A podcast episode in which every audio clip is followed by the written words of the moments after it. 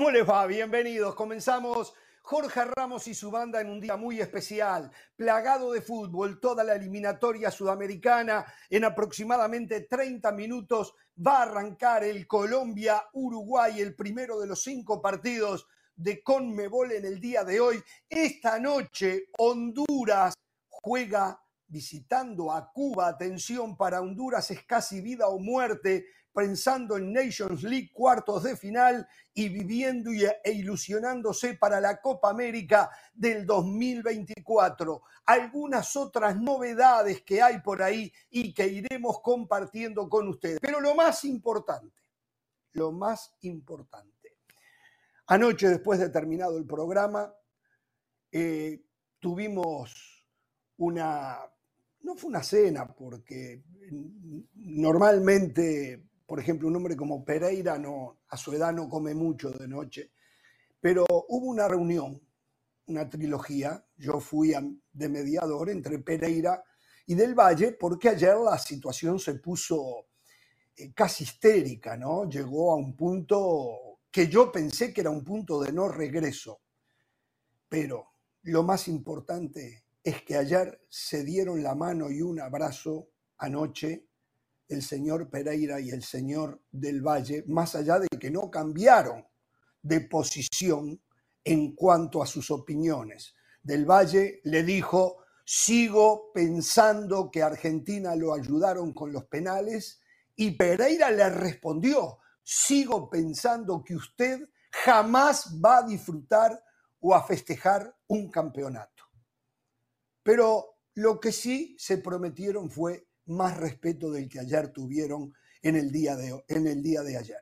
Así que eh, quiero felicitarlos a Pereira y a Del Valle por la actitud de hombría, eh, el buen momento que pasamos al final del día, nos reímos bastante, extrañamos a Carolina que como madre no podía dejar a Belén y a Bianca y entonces se disculpó y por cierto, pagué yo me salió barato porque Pereira dice yo de noche no como.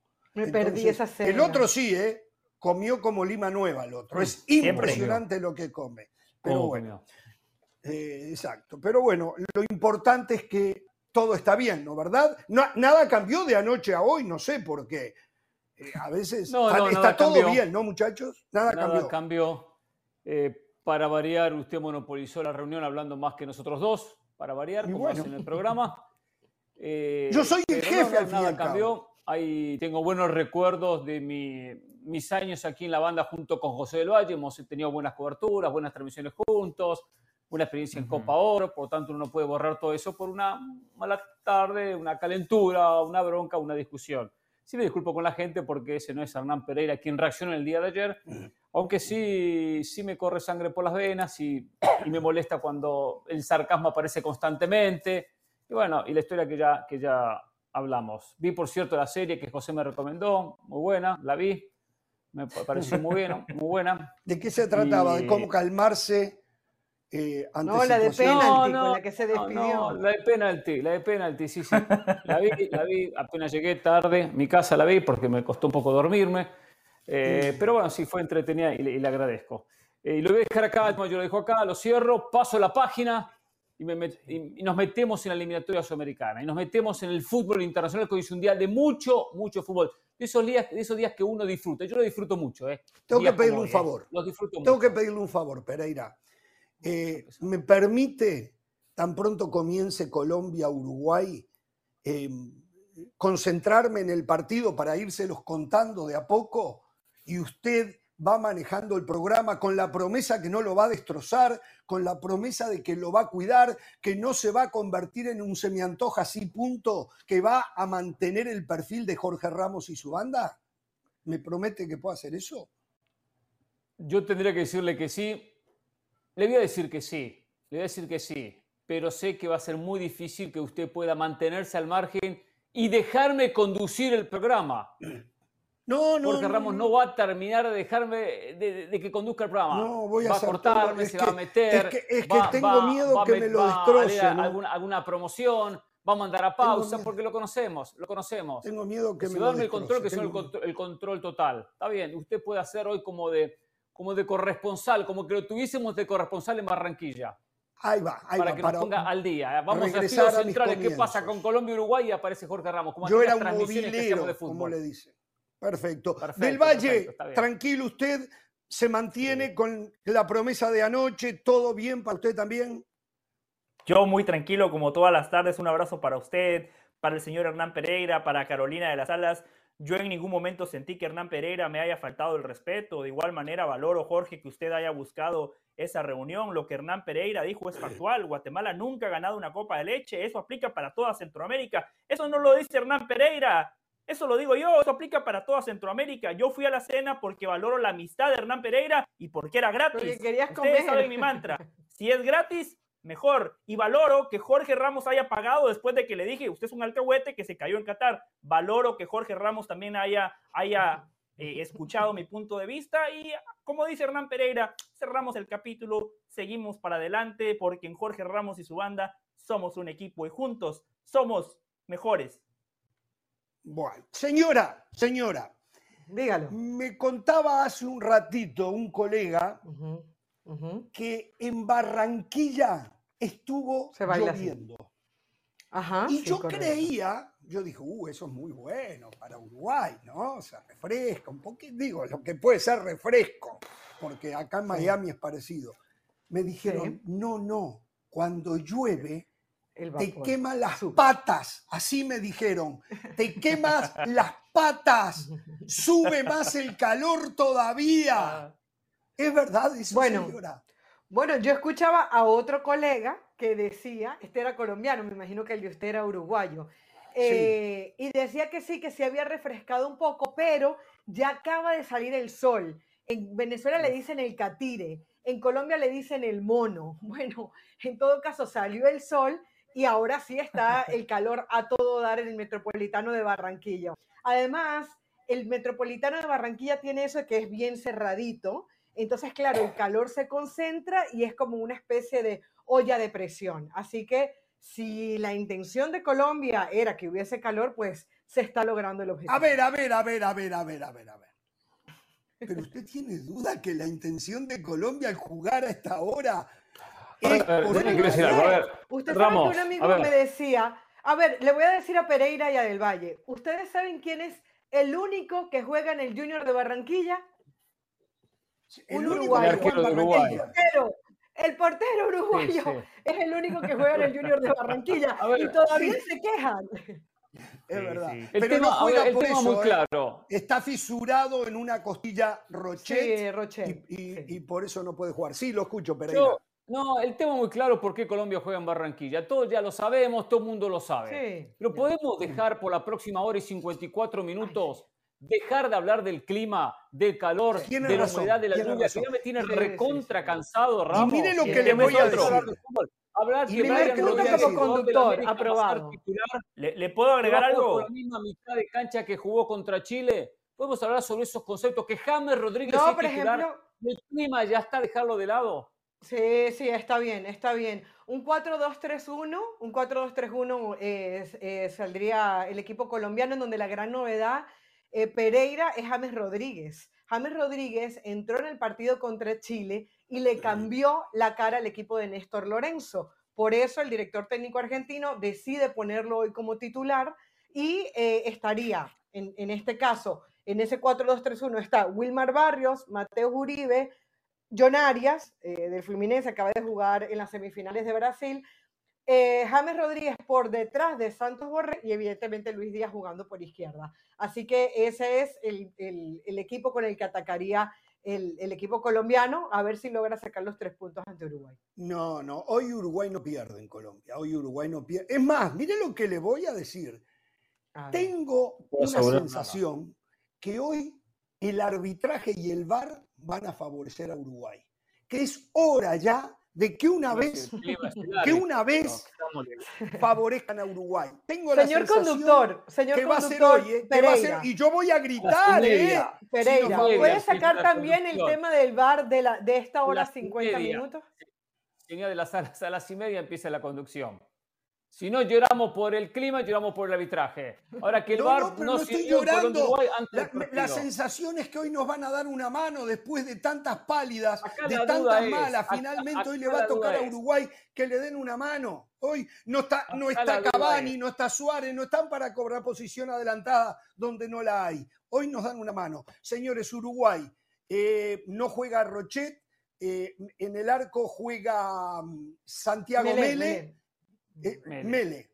Mele. Ah, Mele, Eh, la primera E. La línea de cuatro de Hernández vuelve a selección Ronald Araujo, Sebastián Cáceres y por izquierda Piquerés, el medio campo Ugarte. A ver, eh, es un 4-1-4-1. El, el medio campo es Ugarte, es el 1. Después una línea de cinco. cuatro que va a ser eh, Pelistri, Valverde, De la Cruz, Brian Rodríguez. Y el otro uno que va a ser Darwin Núñez.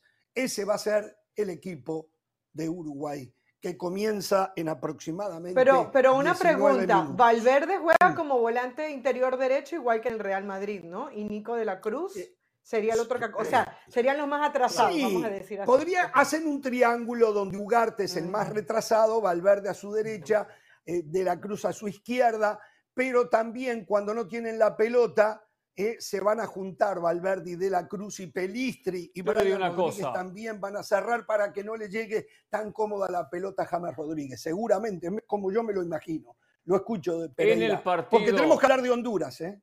en el partido contra Chile, Uruguay jugaba con línea de dos. Sí, era Sí, línea de dos. Sí, Eran dos pero hoy no. centrales.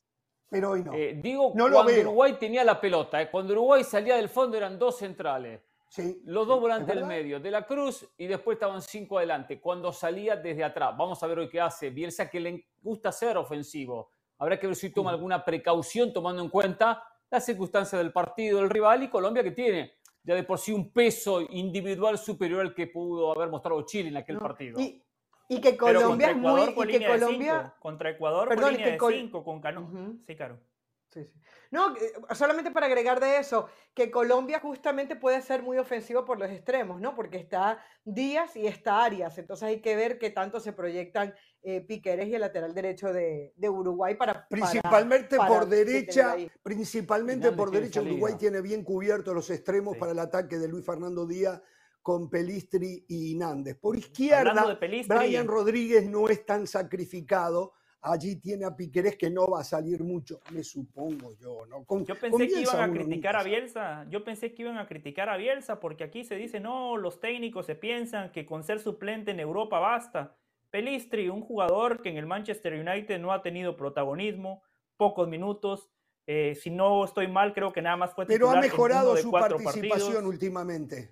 No, pero ese no es el punto. El punto es que usted critica a aquellos entrenadores que le dan la ya titularidad me a empieza a atacar futbolistas a mí. que son Ya me suplentes en. Europa. En vez Sí, de hacer sí. el análisis, no, es atacar a Jorge Ramos. Del Valle, hoy juega Uruguay. Le pagó la cena anoche Celeste. del Valle. No me Bueno, quiere, no, quiere que le hable. Anoche Primero, primero que quería destacar, primero quería destacar una incongruencia más de Jorge Ramos, que claro, como es Uruguay, como es Bielsa, se hace el distraído. Pero perfecto, hablemos de fútbol, que capacidad me sobra. Hoy la clave para Uruguay es Ugarte, Valverde y De la Cruz. Hoy Uruguay tiene que descansar con la pelota. Tiene que tener posesiones largas porque hoy no nada más se juega contra Colombia, se juega contra el clima. Entonces el plan de juego va a ser clave. Bielsa definió al futbolista uruguayo como combativo, competitivo y valiente. Me encantó la descripción, pero esa valentía tiene que ir acompañada de inteligencia. Hoy Uruguay no puede salir a correr los 90 minutos detrás de la pelota. Hoy Uruguay tiene que eh, segmentar el partido. Por momentos presiono, por momentos tengo la pelota, Es verdad, por coincido momentos me totalmente con y usted. Bielsa y Bielsa está en capacidad de hacerlo, es un gran estratega. Sí, pero Eh, no juega y de eso, Colombia ¿eh? quiero decirle algo, de Colombia no quiero juega decirle eso algo. Bielsa. Yo coincido con ustedes,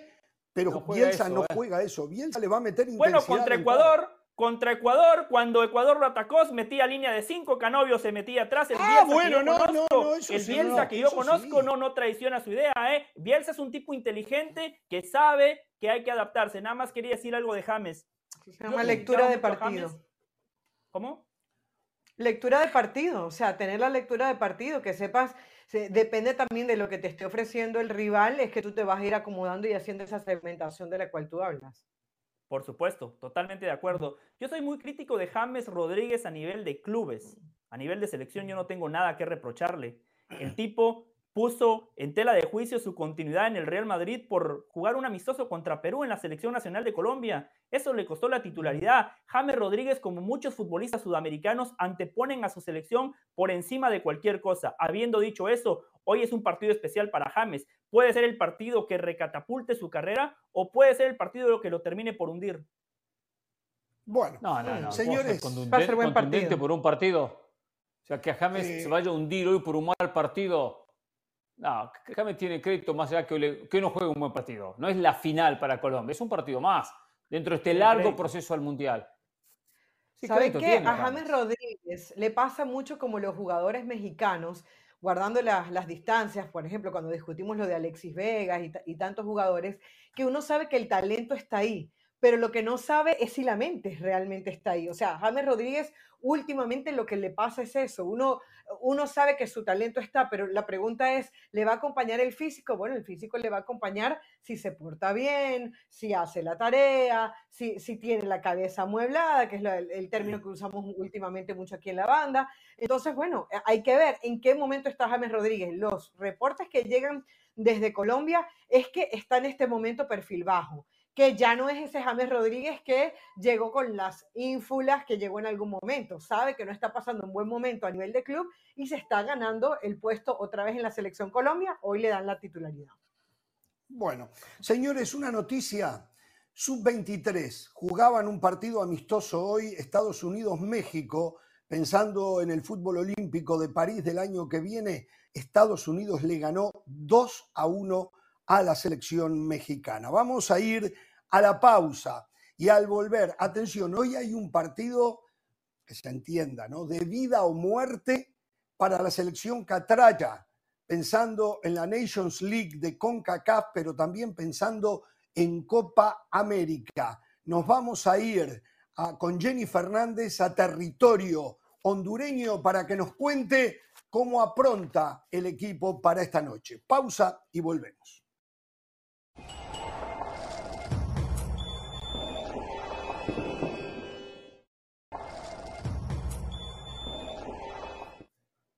Bien, ah, lo decíamos recién, nos vamos a ir a los estudios de Jorge Ramos y su banda en Tegu, en Honduras, con Jenny Fernández en esta previa del partido de hoy en República Dominicana, donde hace las veces de local la selección de Cuba frente a Honduras, ¿eh? que se está jugando grandes posibilidades de llegar a cuartos de final de la Nations League y también pensando en Copa América del año que viene. Hola Jenny, ¿cómo te va?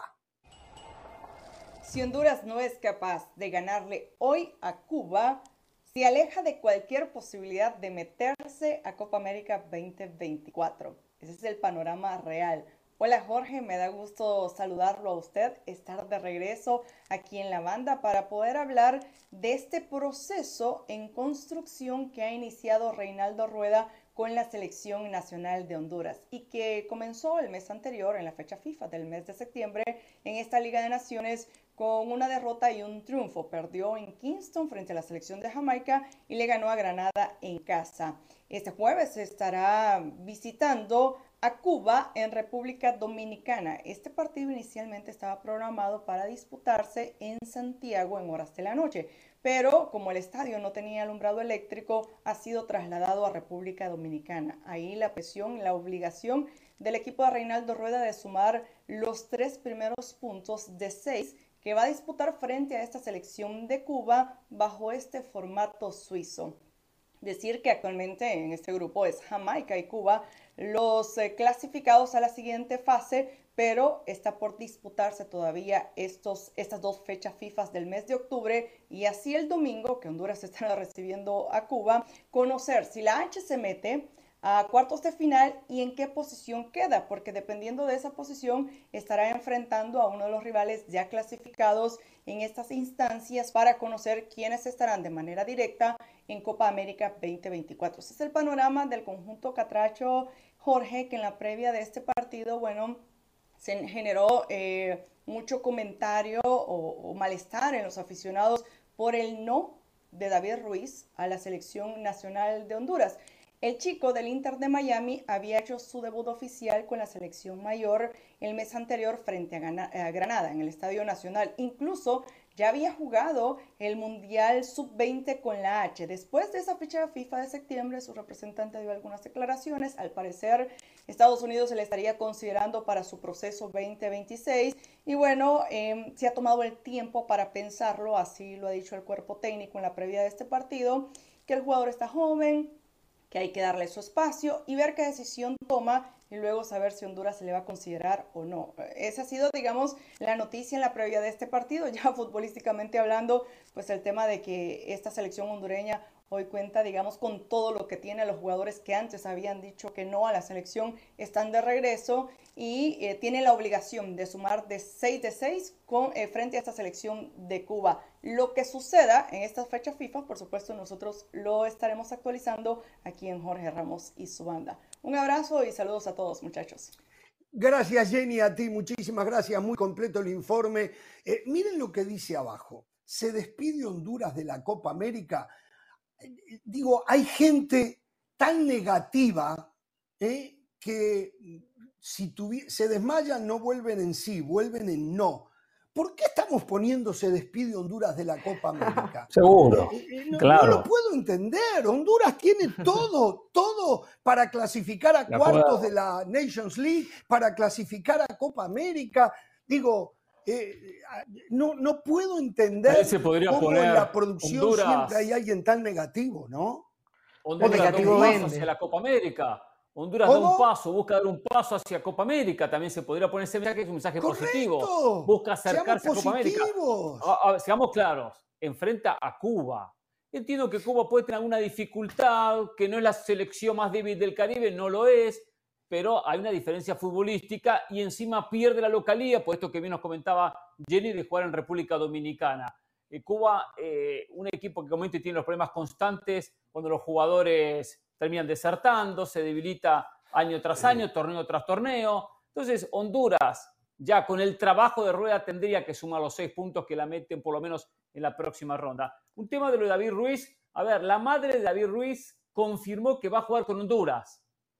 Eh, o sea, que el jugador del Inter Miami jugaría con Honduras, aunque genere alguna duda su representante o lo declarado por el futbolista. Dijo el primo Aradiaga, eh, en nuestra época era un orgullo vestir la camiseta de la selección catracha ahora es un castigo. Tampoco es tan así, ¿eh? Pero hay opciones. Y un jugador que tiene la posibilidad de Estados Unidos pone todo sobre la balanza. Es lógico. Pereira, ¿eh? Pereira, le voy a recordar, y más con su edad lo debe recordar usted. Años atrás y en el año 78 es que Menotti reconquistó al jugador para la selección argentina. Pero antes a eso, se había convertido en un castigo para el futbolista argentino y también había pasado para el futbolista uruguayo, porque los mataban, los mataban, los destrozaban. Está pasando eso con el futbolista mexicano, de tanto que le pegan, llega un momento que es ya un cargo que no quieren llevar sobre los hombros. Déjeme decir dos cosas. Con la selección. ¿Eh? Eh, David Ruiz, eh, yo sé que en el Inter Miami escuchan mis comentarios, para la selección de Estados Unidos no te alcanza. Tirate de cabeza por la selección hondureña que tenés chance de jugar en el próximo mundial. Sos un jugador sumamente normalito. Para Estados Unidos no te alcanza. Los futbolistas de tu edad, elegibles para Estados Unidos, ya están listos para dar el salto a Europa. Hablando de negativismo.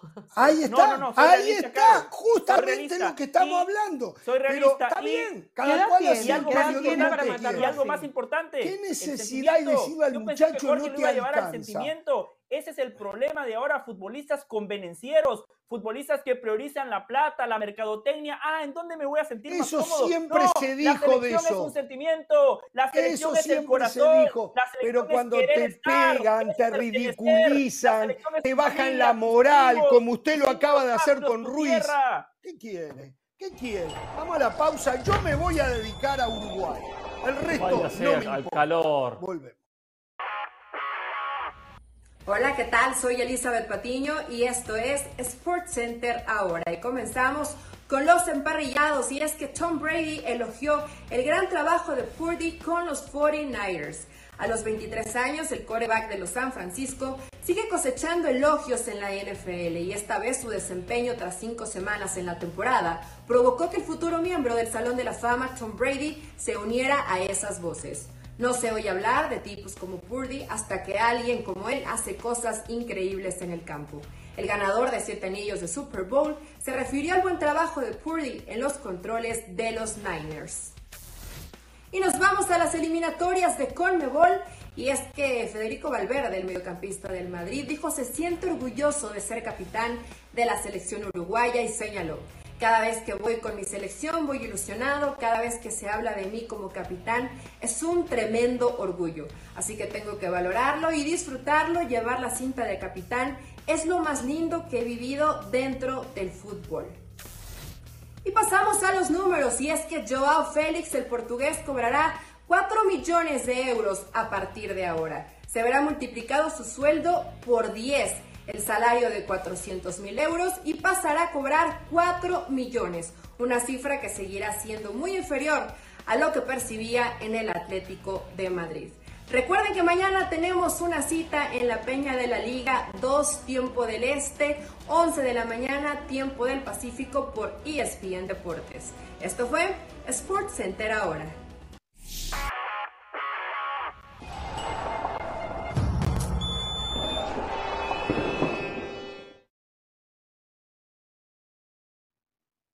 Muy bien, tomamos el control de Jorge Ramos y su banda. Como ven a Jorge Ramos en otro mundo, concentrando, buscando la señal para meterse en el Colombia-Uruguay, que va a comenzar en ratito, en instantes, en minutos, en lo que va a ser el arranque de esta tercera fecha de la eliminatoria de la Conmebol. ¿eh? Le digo más, debería hasta que sacarlo de, de, cámara a Jorge Ramos, sacarlo, hacerlo desaparecer, y cuando lo solicitemos, cuando lo pidamos, él de repente aparecerá y nos contará qué está pasando en el partido. Igual con Carolina, con José. Les vamos a contar qué pasa en el partido que todavía no, está, no ha comenzado. Comienzan a intercambiar banderín los capitanes Valverde con la Celeste, James Rodríguez con la selección colombiana de fútbol. A ver, quiero ir con eh, lo que dijo Jimmy Lozano. Habló el técnico de la selección mexicana, habló Jimmy Lozano en la previa del partido que el sábado van a disputar en Charlotte ante Ghana. La pregunta del millón, ¿cuál es el 9 de la selección mexicana? ¿Cuál es el titular? Escuchemos la pregunta y respuesta del técnico de la selección mexicana. Aquí está. Hoy para Jaime Lozano, ¿quién es el centro delantero 1? Uh, difícil. No te la voy a responder, me la guardo. Pero es, es evidente que todos pensamos muy similar. Te lo tengo que decir así, pero para mí hoy afortunadamente los tres viven por lo que me han demostrado aquí conmigo, un, buen momento y, habría que estar tranquilos, más que, digo, sé que a veces lo hacemos algún debate o, y en gusto se rompen géneros, pero habría que estar tranquilos por, por lo que se tiene en este momento en México y en selección nacional. Sí va a haber oportunidad de que Malagón, Toño, hoy Julio González lleguen a tener minutos con la selección o está tapada ya por, por Memo esta posibilidad. Tenemos que abrir los espacios a estos porteros. Eh, viven un muy buen momento también en sus clubes y, tenemos que prever. Eh, ojalá y el ideal sería que, Memo pueda llegar sano y, haciendo en los mundiales lo que normalmente nos tiene acostumbrados a hacer. El mensaje que, que no queremos mandar, pero que estamos mandando es eso. Memo va a jugar, pase lo que pase, pero no tenemos que competir todos por un por el puesto, tenemos que competir por, por mejorar y tenemos que venir a darle lo mejor a la selección. Si tuvieras que aconsejar a uno de tus jugadores, ¿te gustaría que venga a la liga de la MLS o preferirías que se mantengan en México o en Europa? Mira, a mí me encanta la liga. a mí honestamente la MLS me encanta, creo que han crecido muy rápido y lo van a seguir haciendo. Eh, creo que es una buena liga y, va a estar mejor eh, y va a explotar. Después del Mundial esto va a explotar, si no es que ya está explotando. Eh, honestamente, al día de hoy a mí me gustaría ver a muchos en Europa, al día de hoy, pero, pero no le veo nada malo en que un jugador pueda estar aquí compitiendo y, poniendo el nombre de México en alto. Para mí cualquiera podría jugar, eh, me parece, por ser seleccionado nacional y por el momento que vive en esta liga y hacerlo a un gran nivel. En Brasil se maneja la posibilidad de que haya un Brasil contra México en junio aquí en Estados Unidos. ¿Sabes algo? ¿Te han comentado algo? De lo de Brasil es la intención, es la intención. Te digo, paso a paso, clasificarnos primero a esta Copa América y, la intención es, ustedes están viendo, yo creo que en un proceso no siempre lo mejor es enfrentar a, a los más grandes, porque, porque en, unos, en una Copa América, en un Mundial, te puedes enfrentar a un equipo que no sea tan grande y es el que te dé el pase a, a, la siguiente ronda o avanzar en grupos o un equipo que te dé el balón como los dos anteriores que enfrentamos y que a base de contragolpes o balón parado te busca hacer daño. Entonces, eh, esta vez enfrentaremos a dos, dos equipos bastante fuertes de, de cada una, una, una, potencia y el otro muy fuerte en su confederación, que ha sido una constante en, en mundiales. Y después lo que se busca es eso, también enfrentar a, a Brasil previo a que, a que se pueda eh, iniciar la Copa América. Palabras de Jimmy Lozano sobre diferentes temas. A ver, que quiero abordar eh, y desglosar cada uno. Temo Ochoa, lo que uno interpreta, sin duda Ochoa es el titular, Ochoa es el número uno, y tenemos que prever en caso que Ochoa tenga algún inconveniente, es decir, habrá que trabajar el arquero suplente, habrá que formar el arquero suplente, no sea cosa que Ochoa se lesione cuando falte poco para el comienzo de la Copa del Mundo. Pero la sensación que en estos partidos no va a atajar ninguno de los suplentes. Esa es la sensación que me dejó Jimmy Lozano. ¿Están de acuerdo? Para mí, como opinión, debería de darle la oportunidad a uno de los otros guardametas contra Ghana, porque hay que potenciar la competencia interna. La trayectoria de Guillermo Ochoa nadie la discute, uno de los mejores en la historia del fútbol mexicano, pero la responsabilidad del técnico es poner al que atraviese un mejor momento y especialmente empezar a darle rodaje de no cara a esa Copa interna. del Mundo de 2026. ¿Cómo? No hay competencia, no hay competencia interna. Es Ochoa y el resto. Ochoa está por encima está del mal. Pero en está muy mal. No, condiciones, pero, pero en no condiciones y en experiencia. Ahí no coincido. Está bien, no coincide, está bien. ¿A quién, a quién de la semana pasada, por encima de el Ochoa? El partido de la semana. No, déjeme primero hablarle de Guillermo Ochoa. El partido de la Hábleme de semana Guillermo pasada. Ochoa, sí, no lo conozco. Monza sí. contra el Salernitana. Memo Ochoa Sí. se come el primer gol. En el segundo el pudo haber hecho algo más. Pasada convocatoria con la selección mexicana de fútbol. Memo Ochoa se come un gol increíble contra Uzbekistán. Por eso es importante De empezar a darle la oportunidad a estos guardametas en partidos amistosos y después que el técnico tome una decisión Bueno, ¿quién final. es ese pero guardameta? pensan- ¿Quién ¿Ah? es el guardameta que le podría quitar el puesto? ¿Malagón? ¿Julio González? Mala- habría que darle una chance a Malagón. Ataja en una portería caliente como la del América y el tipo no ha desentonado. Que deja dudas, deja dudas en el América. Igual Deja que dudas en Memo. América.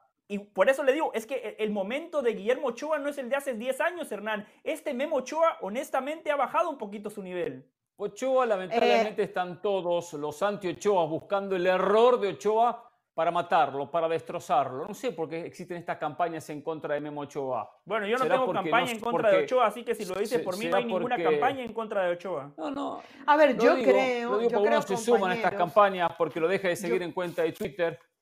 Pero bueno, sí, Carolina.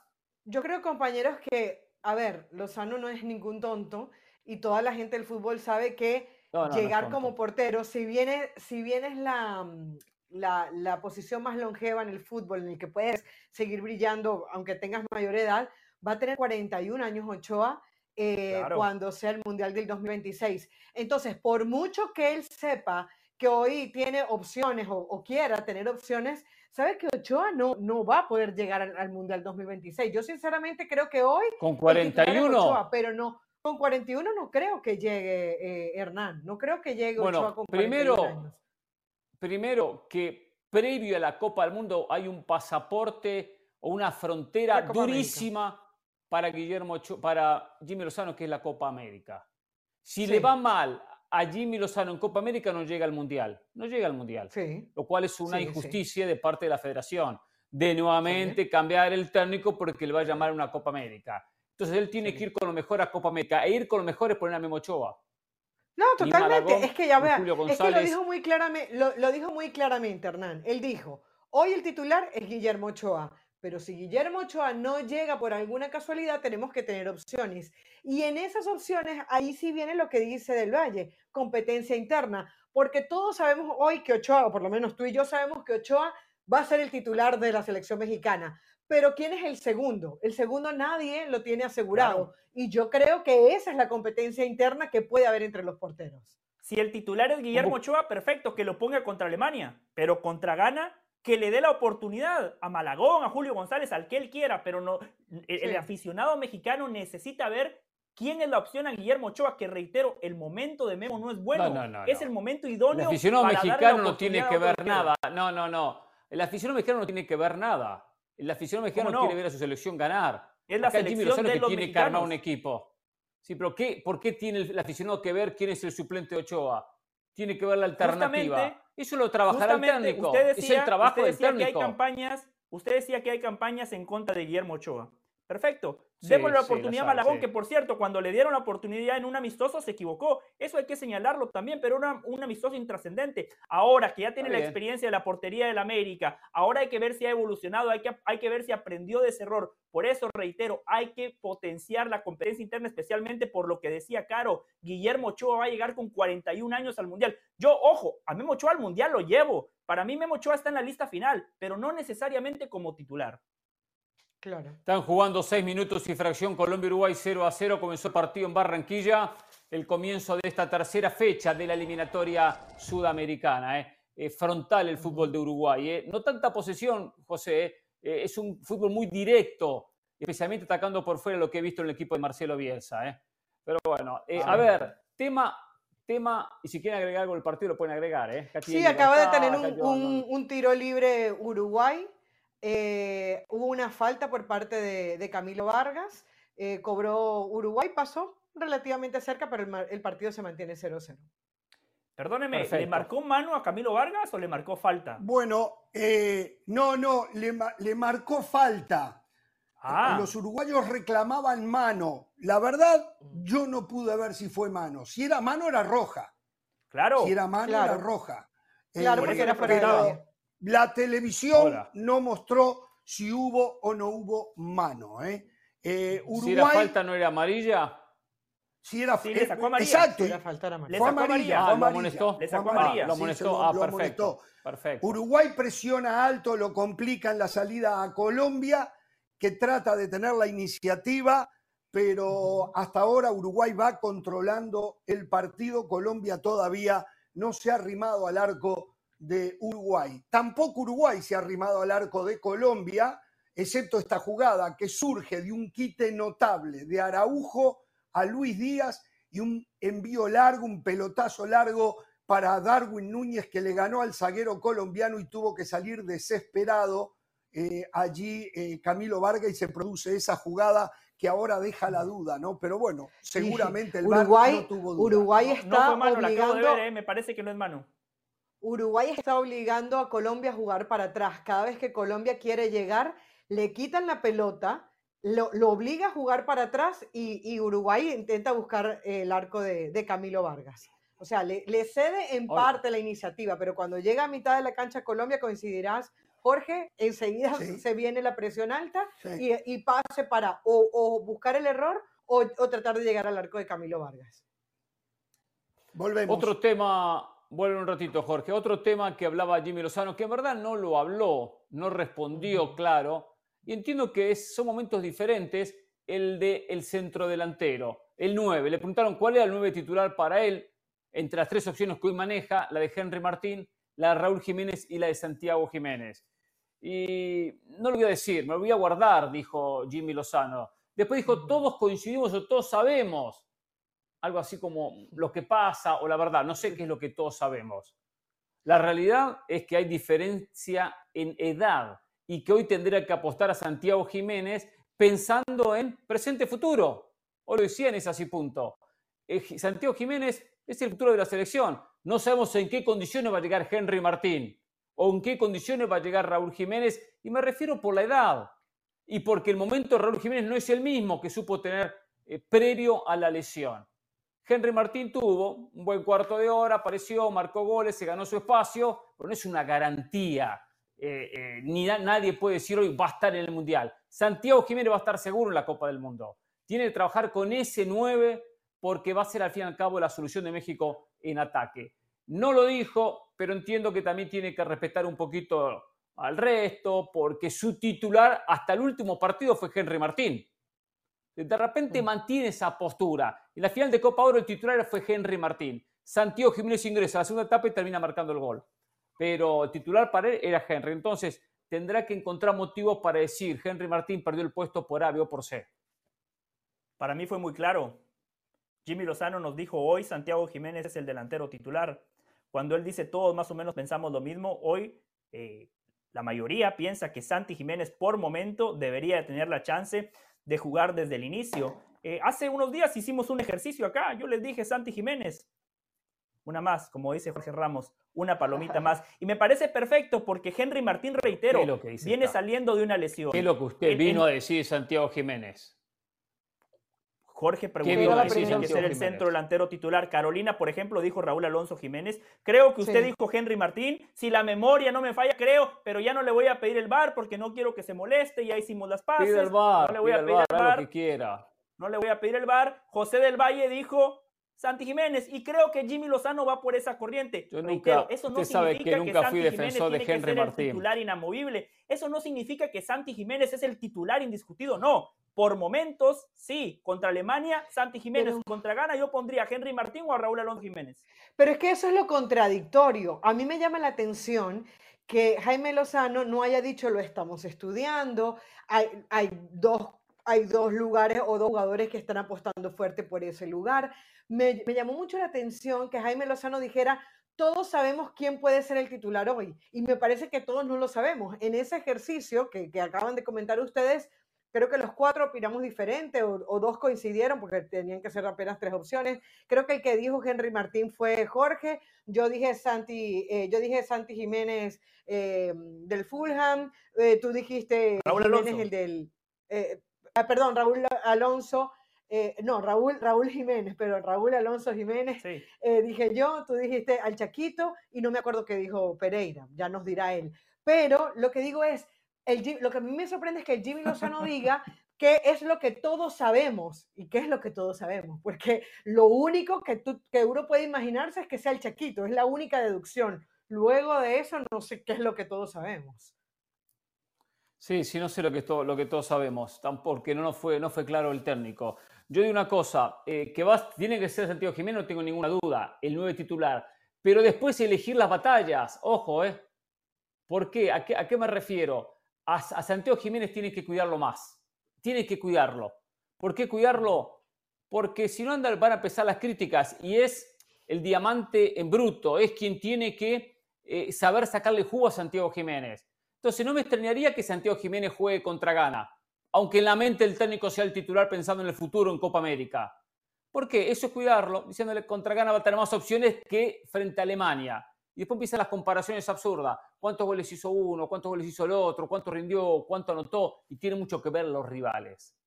Por eso que tiene que llevarlo a Santiago Jiménez para ir potenciándolo en la selección. Y potenciándolo es ponerlo, por ejemplo, contra Ghana. Y de repente contra Alemania poner a Henry Martín. Es decir, ponerle defensores más complicados. Sin dudas, el partido con Ghana es mucho más cómodo que el partido contra la selección de, Alemania. A la larga, a la larga, en Copa América, Santiago Jiménez va a ser el 9 de la sesión. ¿Y es justo? Claro que sí, por supuesto. Y decíamos que, eh, eh, por qué, especialmente por el tema de las edades. 14 minutos, Colombia Uruguay siguen 0 a 0 en Barranquilla. ¿eh? Pasa mucho la pelota por el medio, sí, Carol. Mateo Uribe tuvo una opción, una muy mala, me corregirá Jorge si no es así, pero Ugarte tuvo una entrega malísima en el área rival y ahí termina teniendo una muy buena oportunidad Mateo Uribe que no, que no entra. Hernán, eh, a, mm, Lozano no puede ser el primero que diga, este es mi número 9. Si hay algo que Lozano tiene que incentivar es la competencia interna en los delanteros de, de la selección mexicana. O sea, por primera vez en mucho tiempo hay competencia en esa zona potenciala, que quieran ser mejores, que quieran brillar en sus clubes, que quieran jugar con la selección mexicana, que Raúl Alonso Jiménez se rompa el lomo cada vez que llega a México, que no le vaya bien en la Premier League y se potencie. Eso es lo que necesita México. Y no necesita dar declaraciones como, dice, como, como diciendo, eh, no, todos sabemos quién es el 9. No, todos no sabemos quién es el 9 y él no puede ser el primer mensajero de, ese discurso. Caro, dos cosas. El Estoy Sí. Sí, José, diga. Oh, que estoy de acuerdo con Carolina y valoro que Carolina es congruente, porque lo que decimos en la portería aplica también para los nueve. competencia interna. El técnico de una selección nacional no se puede casar con nadie, salvo que ese alguien sea Messi, salvo que ese alguien sea Neymar o un Cristiano Ronaldo en su mejor momento. Pero cuando hablamos de una selección Pero es diferente el, puesto del Valle que usted me quiere pasar facturas porque en la portería no hay competencia. Es, abismal la diferencia entre Ochoa y el resto. Y en el puesto 9 sí hay un, nivel mucho más parejo. Claro que sí, por supuesto. pero pero usted muchas veces critica que no hay que irse a Europa a toda costa. Memo Ochoa juega en el Coledo de la Serie A, es el guardameta con más goles recibidos en lo que va del campeonato. Malagón juega en una portería caliente, no es fácil vestir la, la camiseta del América. Mire lo que le pasó a Jiménez. Jiménez recibió la oportunidad, Ocho partidos no pudo con la presión, se hizo en los pantalones, llegó Malagón y el tipo ha respondido. Por eso hay que gestionar esa competencia interna en todos los puestos, no nada más en la portería, en los nueve mediocampistas. Jimmy Lozano tiene una responsabilidad con el pueblo mexicano. El entrenador no tiene que quedar bien con el futbolista. El Tata Martino cometió un, un error muy grave cuando dijo Raúl Alonso Jiménez a toda costa. Y para no ser preso de sus palabras, llevó a un jugador que en ese momento parecía exfutbolista, que no tenía competencia y dejó fuera al Chaquito Jiménez. Lo positivo que hubiese sido para México que el Chaquito hoy tuviese la experiencia de haber sido suplente en una Copa del Mundo. ¿Qué positivo hubiese sido para el futuro del fútbol mexicano? Hablando de futuro, eh, decía el Chucky Lozano, Santiago Jiménez y Julián Quiñones, la delantera del futuro para la selección mexicana. Eh. Pause, volvemos en Jorge Ramos y su banda. 17 minutos, Colombia-Uruguay, la eliminatoria sudamericana 0 a 0.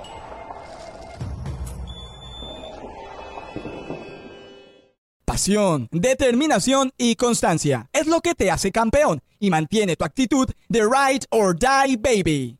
eBay Motors tiene lo que necesitas para darle mantenimiento a tu vehículo y para llegar hasta el rendimiento máximo. Desde sobrealimentadores, sistemas de sonido, tubos de escape, luces LED y más. Si buscas velocidad, potencia o estilo, lo encontrarás todo en eBay Motors. Con más de 122 millones de piezas, siempre encontrarás justo lo que buscas. Y con Guaranteed Fit de eBay, tienes la garantía de que tu pieza quede perfectamente a la primera o se te devuelve tu dinero. Porque con eBay Motors, quemas llantas y no tu dinero. Con las piezas que buscas, a los precios que quieres, tu auto se convertirá en el MVP que te dará el triunfo. eBay Motors. ebaymotors.com Solo para artículos elegibles se aplican restricciones.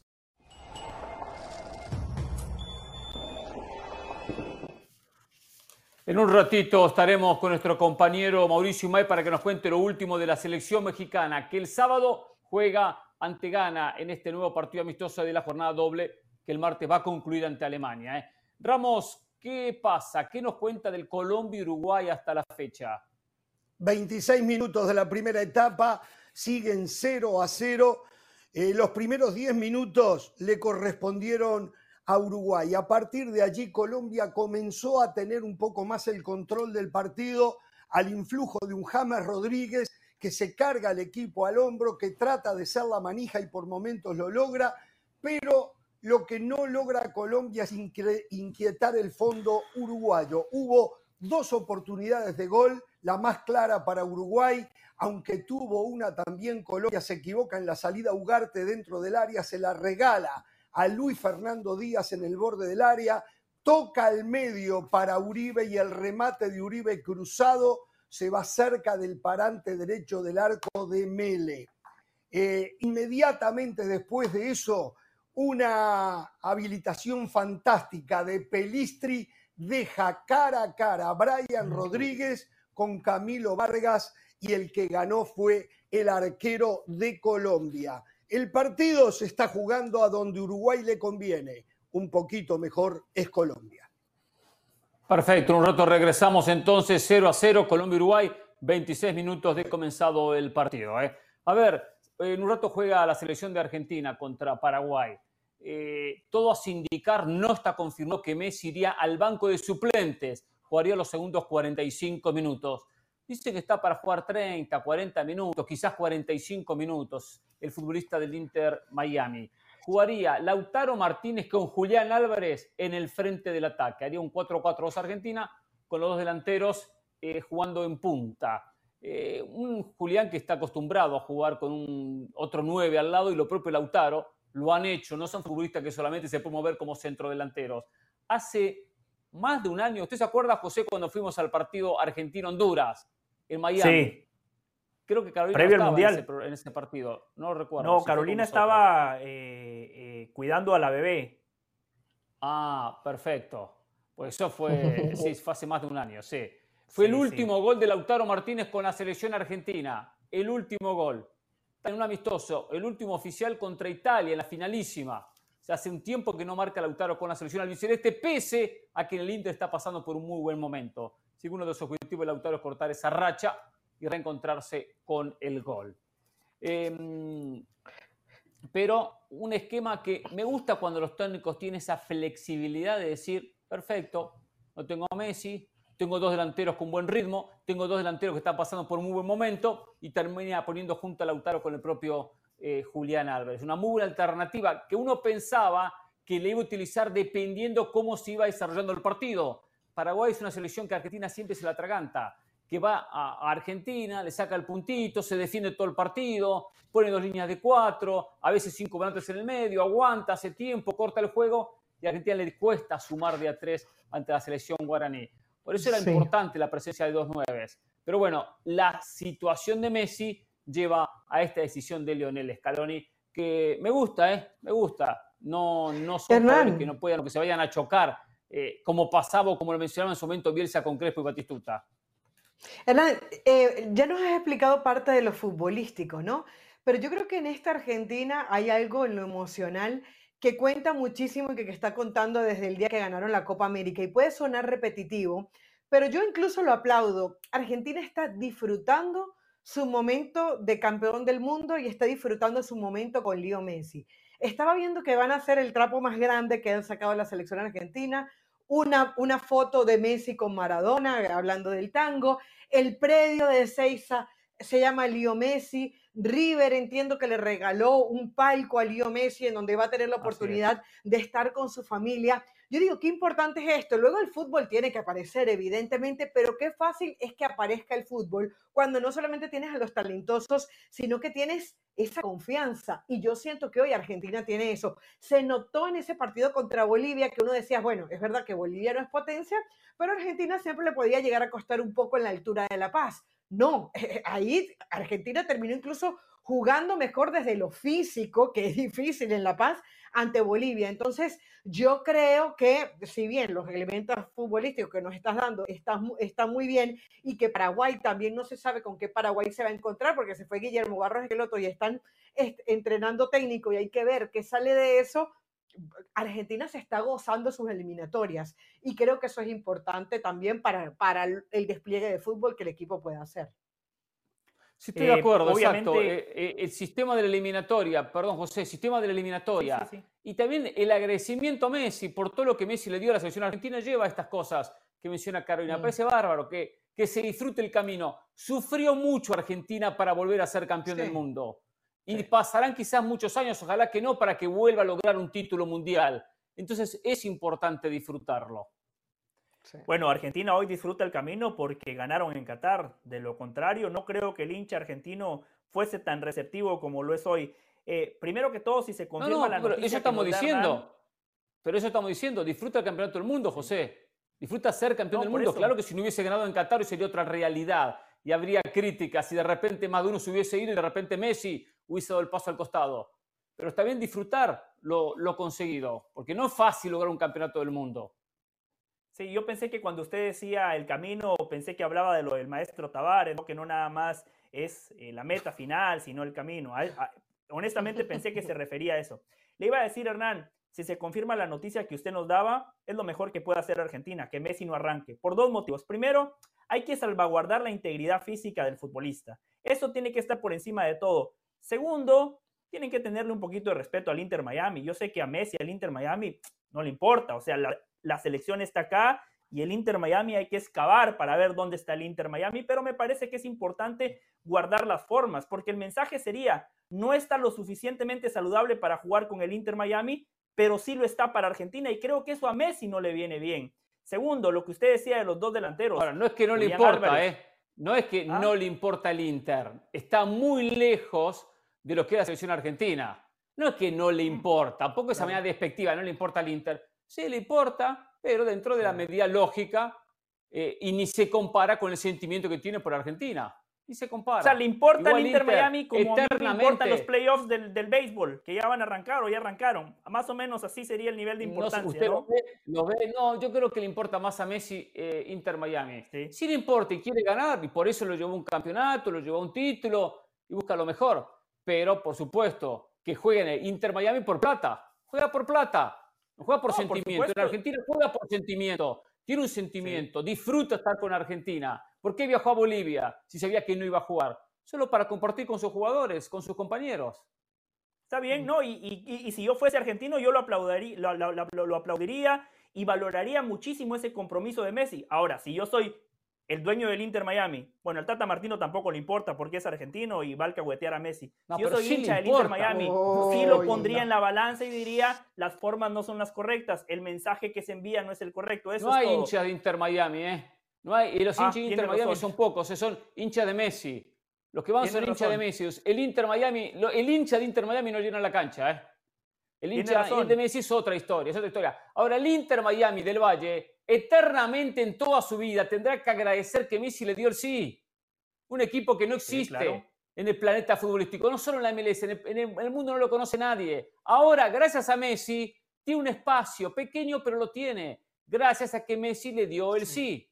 Aparte, una institución muy verde que tiene que mejorar cantidad de cosas, que de fútbol los dueños no saben absolutamente nada, sacando el conocimiento que tiene David Beckham, por supuesto, que pone su imagen, eh, no el dinero, pero un equipo que tiene que agradecer que Messi le haya dicho que sí, el mejor futbolista de los últimos años. Entonces, si Messi dice juego dos minutos, que se la fumen, jugará dos minutos. ¿eh? Gol de Colombia, James Rodríguez, el capitán de la selección Colombia, marca al minuto 34. Ya Jorge nos dará una radiografía de lo que fue el gol. Pero bueno, ahí está James Rodríguez apareciendo con la selección Colombia. Bielsa mira hacia abajo, Bueno, está agachado. La alegría Eh, de. Carolina se anticipó a la mía. El gol de Colombia, que no lo bueno, merecía. nunca va a Uruguay estar había llegado tres veces, tres veces había llegado Uruguay con posibilidades de gol. Colombia no había llegado, llegó una vez. Y James Rodríguez desde el borde del área era el mejor jugador de Colombia. ¿eh? James Rodríguez, el mejor jugador de Colombia, vacuna otra vez a Uruguay, gana Colombia 1 a 0, 36 minutos del primer tiempo. Yo estoy muy molesto, Jorge se lo Hernán, da claro, pagué, pagué, pagué 29 dólares con 99 centavos por ver el partido y, y todavía no me lo muestran. Todavía no veo el gol y congeló pagué también. 30 dólares. El, Yo tuve que El pagar centro- 35, a lo mejor ahí está la diferencia. Qué el centro se lo dio. Arias, Santi Arias. ¿Se acuerdan que ayer les hablaba que tenía tiempo, que no jugaba? Mm. Jugador de la MLS, por cierto, lo recordaba Oh, qué ayer. golazo. eh, Jorge, es un Qué buen golazo, Jorge no le hizo justicia al gol. Jorge no le hizo No, no, un justicia al golazo, gol. un golazo. A ver, me parece que. Mele, me parece que Mele pudo haber hecho más, pero fue un golazo. No. No, no, no, muy bien. Una definición de zurda bárbara de James Rodríguez, sí. Fue un golazo, sin duda. No, Jorge, no creo que no, no creo que Mele haya podido hacer algo más, ¿eh? Le pega con mucha fuerza, con mucha colocación, además agarra la pelota picando. La técnica de golpeo de James es muy buena porque inclina el cuerpo hacia adelante, le mete entre el empeine y los tres dedos. Una combinación de las dos cosas. Qué buena definición de James. Esa pelota no la ataja ni cortó a Jorge. Me parece que sería injusto achacarle a Santi Mele que pudo haber hecho algo más. Y lo que decía Caro, no, no, lo de Arias por derecha, profundo, profundo y el pase, no fue un centro, fue un pase a donde estaba James Rodríguez y el control orientado con la derecha para definir con la izquierda. Qué golazo de James. Se lo dije, claro, el partido de la reivindicación. James a nivel de clubes, muchos asteriscos con la selección Chapó. Otra Está palomita para sacarlo de la selección. Está a ver, a ver, usted quería sacarlo de la James selección. Rodríguez.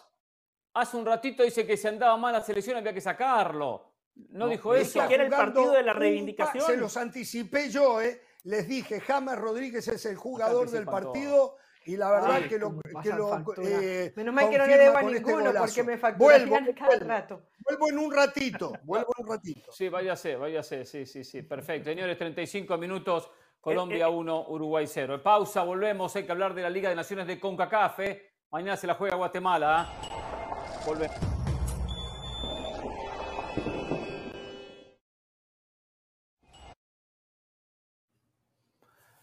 Muy bien, volvemos aquí en Jorge Ramos y su banda. Ya según mi monitor, 42 minutos, Colombia le gana a Uruguay por 1 a 0.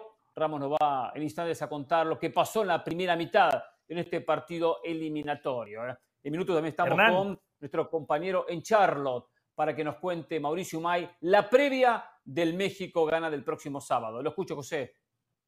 Una, dos cosas cortitas. Primero, no sé si notó Sí. eh, la mala leche de Jenny cuando dijo, Jorge, un gusto saludarte a ti. O sea, ella está enojada todavía porque, o sea, Honduras quedó eliminada de Copa Oro y usted de manera correcta Sí. dijo, Jenny, hasta aquí llegaste. ¿Por qué todavía tiene ese rencor, Jenny? Mala, mamá, sentí esa mala onda de Jenny. Segundo, ESPN Claro, Costa como Rica. nosotros que sacamos el rencor muy rápido, ¿eh? después de una muy buena cena que nos pagó Jorge. Claro, exacto. Hernán, Caro, Aunque yo sé. le voy a dar crédito a mis compañeros de ESPN Costa Rica. Dicen nuestros Qué bien. compañeros de ESPN Costa Rica que Guillermo Barros Esqueloto Mm, es uno de los principales candidatos para ser el director técnico de la CL. Información de ESPN Costa Rica. A ver, le tengo que decir algo. No tengo ese nombre. Hoy se manejan dos nombres y un tercero como alternativa. Los nombres son el de Nacho Ambriz, el actual técnico de Toluca, y el de el turco Mohamed, el actual técnico de Pumas. Van a la cabeza dentro de los elegidos. Ahora, ambos técnicos están con contrato. Ambos técnicos están trabajando. Y el problema es que Costa Rica para noviembre quiere tener al técnico ya elegido para que pueda disputar los partidos por los cuartos de final de la Liga de Naciones, donde de ganar esa serie contra el rival que le toque, clasifican a Copa América. Si no, tendrán que jugar el repechaje por dos boletos más para Copa América. Se quieren que ya para noviembre tener al técnico. Y se supone que tanto el turco como el propio Nacho Ambriz en noviembre van a estar eh, trabajando con sus respectivos clubes. Ahí hay un inconveniente. La alternativa que maneja Costa Rica es la de Ricardo el Tigre Gareca. Es otra alternativa que gusta en Costa Rica. Yo desconocía el nombre de Guillermo Barros Esqueloto, lo desconocía, pero le doy el crédito a nuestro compañero de ESPN en Costa Rica, a José que nos trae información, puede ser. Hay una cosa, técnicos con diferentes estilos. Son todos técnicos Claro. con estilos diferentes. Sea Gareca, sea el propio Mohamed, el propio Nacho Ambriz. Eh, vamos, eh, no me da la sensación que tenga muy claro Costa Rica para dónde está Totalmente. yendo. eh. Eh, Si tuviéramos que, si tuviéramos que hacer, dividirlos en grupos, sería Ricardo Gareca y Nacho Ambriz estarían de un lado y del otro lado Mohamed y, y Guillermo Barros Esqueloto. Y tengo que decir algo que no tiene que ver con la veracidad de la información.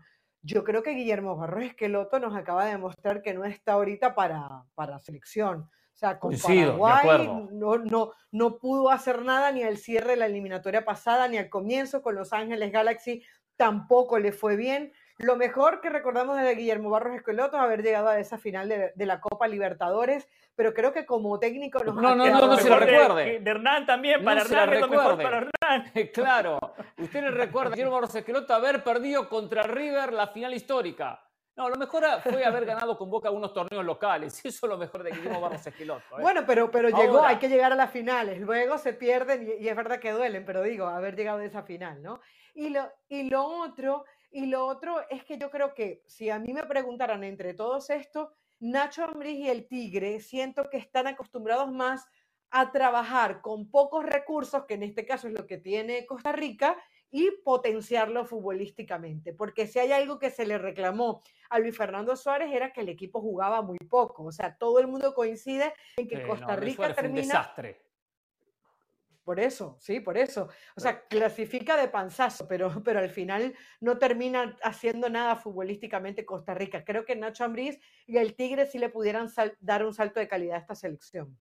Sí, lo de Guillermo estoy totalmente de acuerdo. Aparte, Guillermo, recuerda que no agarró la selección en la recta final. Tuvo gran parte de la última eliminatoria. No recuerdo cuántos partidos, pero una muy buena parte de la eliminatoria y le fue mal. Tuvo todo el tiempo del mundo para preparar esta eliminatoria. Es cierto que dirigió dos partidos, pero sumó un punto sobre seis contra Perú como local y en la visita a Venezuela. Por eso lo terminaron despidiendo. ¿eh? Terminó Ramos el primer tiempo en Barranquilla, en el Metropolitano entre Colombia y Uruguay. Terminó el primer tiempo. ¿Qué está Terminó el primer tiempo, poquito, muchachos. resultado y análisis de la 1 a primera mitad. 0. 1 a 0 gana Colombia, partidazo, ¿eh?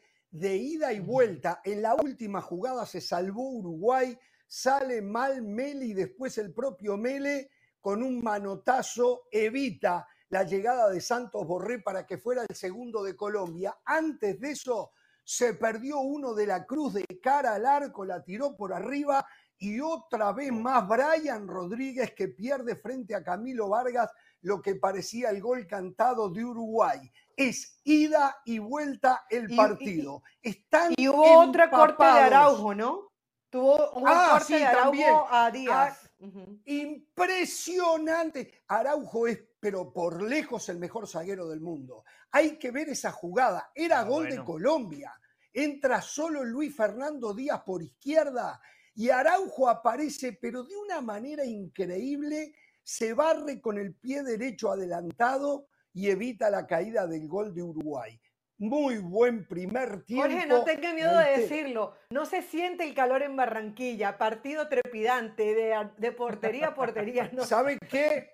Que si se siente, tienen todos los jugadores en la camiseta pegada al cuerpo y chorrean agua. Los dos técnicos están empapados. La verdad, muchachos, y esto yo lo vuelvo a reír. ¿Para qué Carolina metió el tema sobre la mesa de nuevo? Estamos hablando de fútbol. No hay el más mínimo bien, respeto.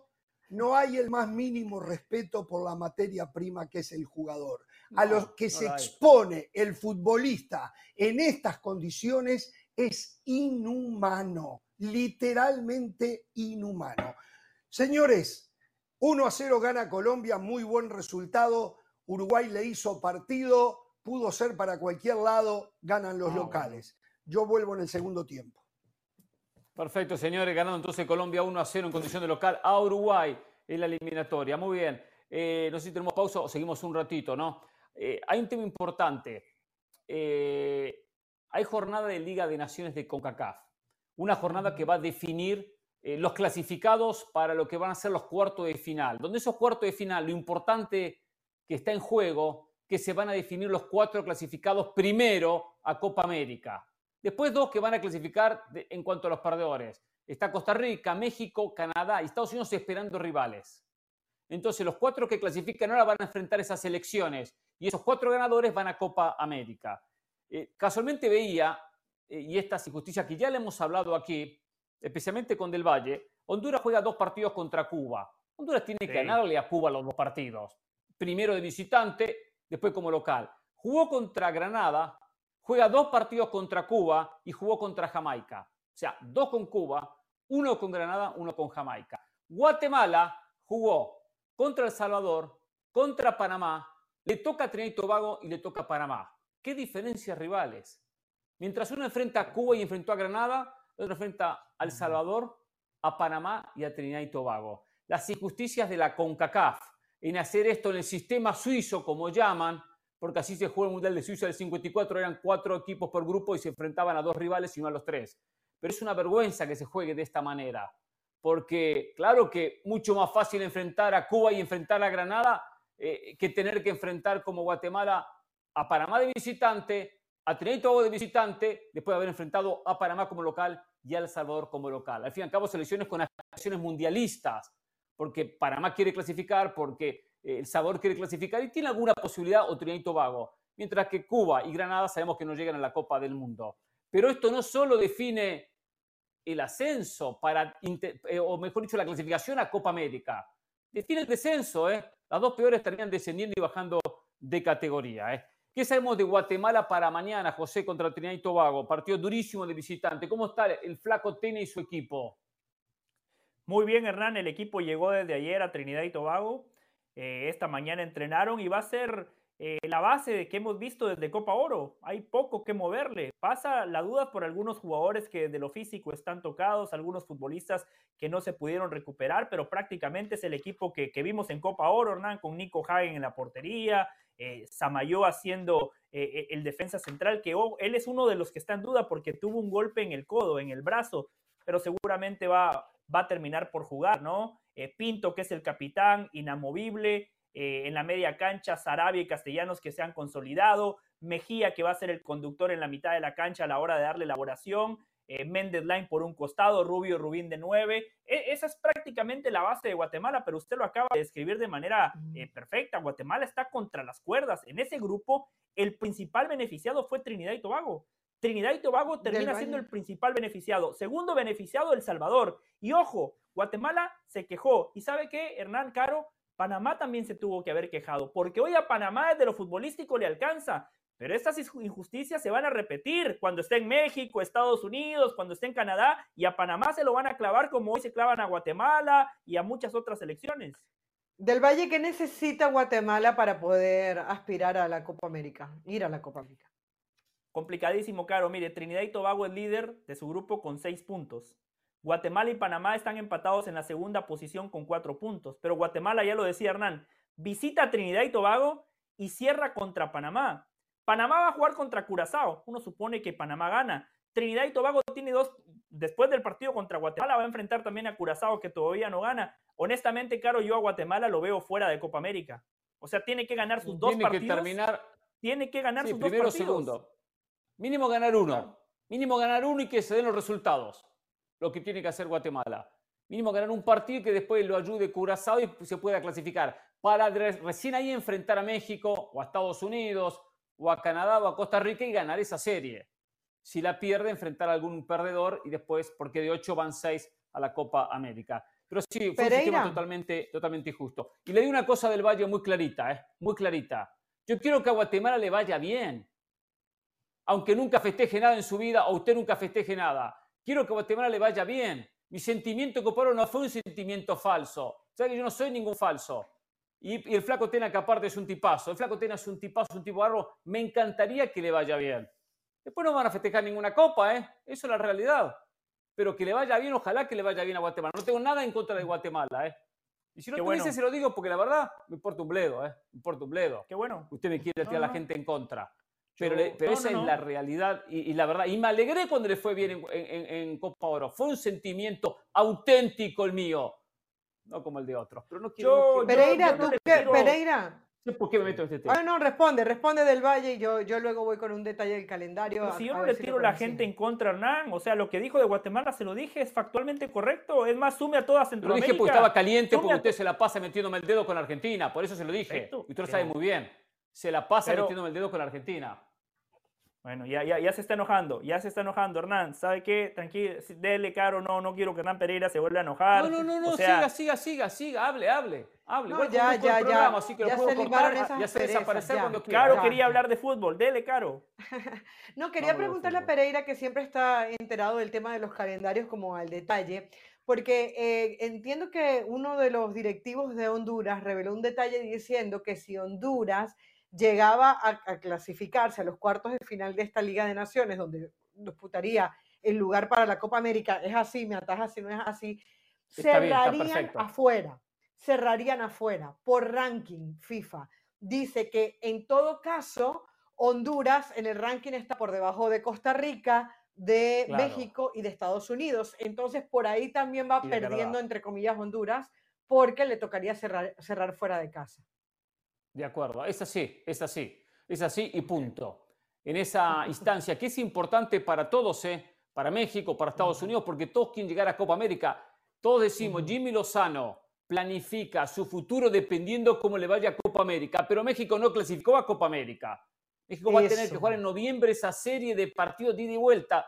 Uno piensa que tendría que ganarla, contra Honduras, contra Panamá, contra el Trinidad y Tobago, contra Guatemala. El Salvador todavía tiene alguna posibilidad, tiene que ganar a Martinica los dos partidos y que se den algún resultado, no es imposible, puede llegar a ser el rival.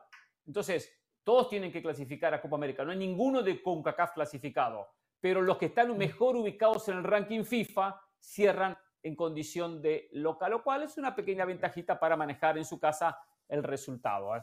Igual eh, por lo tanto, México, Estados Unidos, Canadá y Costa Rica eh, en caso de que haya una sorpresa, todavía tienen otra chance porque clasifican seis. Los perdedores de esa ronda de cuartos Exacto. de final todavía se enfrentan para conocer a los últimos dos clasificados. En México le va a alcanzar. O sea, lo pueden sorprender un partido, lo pueden sorprender un partido, pero de eh, cuando se tienen tantas chances, generalmente los equipos con mayor jerarquía y mejores futbolistas se terminan imponiendo. El Salvador está eliminado, El Salvador está fuera. Cuando yo escucho No, no, no, no, no, no, no, no podemos informar, no, no podemos informar mal. El Salvador no está eliminado, no tiene puntos, pero juega con Martinica. Si suma los seis puede clasificar del Valle. No podemos informar mal en este programa. ¿Usted qué se cree que es dueño de la verdad? Cuando, cuando llega un entrenador, ¿no? Y lo presentan. Sí. Y dice, Sí. Rubén de la Barrera lo presentan, todos los medios de comunicación del Salvador, y el señor dice lo siguiente, yo no soy ingeniero, yo no vengo aquí a arreglar los campos, yo no vengo aquí a clasificarlos al Mundial, yo vengo a trabajar nada más, a eso vengo. Cuando yo escucho eso de un entrenador, que supuestamente cuando llega un nuevo técnico lo que hay es inflador anímico, lo que hay es una renovación de esperanza, lo que hay es por lo menos una motivación extra de que el futbolista dice, ah, perfecto, viene un entrenador con ideas nuevas. Hernán, usted mostró la foto con Guardiola, seguramente así se presentó y dijo, yo conozco a Guardiola y lo contrataron. El Salvador está fuera porque cuando Hernán saca el abaco y la calculadora, eso es porque no hay argumentos futbolísticos para que El Salvador se clasifique. Yo a El Salvador, yo no vengo aquí a ganar seguidores de Twitter. Yo no vengo aquí a quedar bien con la gente. Quiero mucho a El Salvador, los quiero muchísimo, hermanos salvadoreños, pero de Copa América ya están fuera. A ver, una cosa es la realidad matemática, otra cosa es el análisis. Hay que separar una cosa de la otra. La realidad matemática dice que El Salvador todavía puede clasificar a la Copa América. Claro que puede clasificar. Tienen que ganarle a Martinica los dos partidos, en casa y de visitante. Fácil, no va a ser fácil. Si lo gana con seis puntos y se dan otros resultados que no tienen que ser imposibles, puede llegar a clasificar. Ahora, si tengo que ir a la opinión, porque esa es la información exacta, que la matemática 2 más 2 es 4, no se puede cambiar eso ni, entra para discutirlo. En el análisis no veo El Salvador clasificando. No veo El Salvador avanzando de ronda. Y si llega a avanzar y pasar primero o segundo, no lo veo eliminando a México, a Canadá, a, a Estados Unidos o a Costa Rica. Pero eso no quita que hoy matemáticamente tenga chance de clasificar.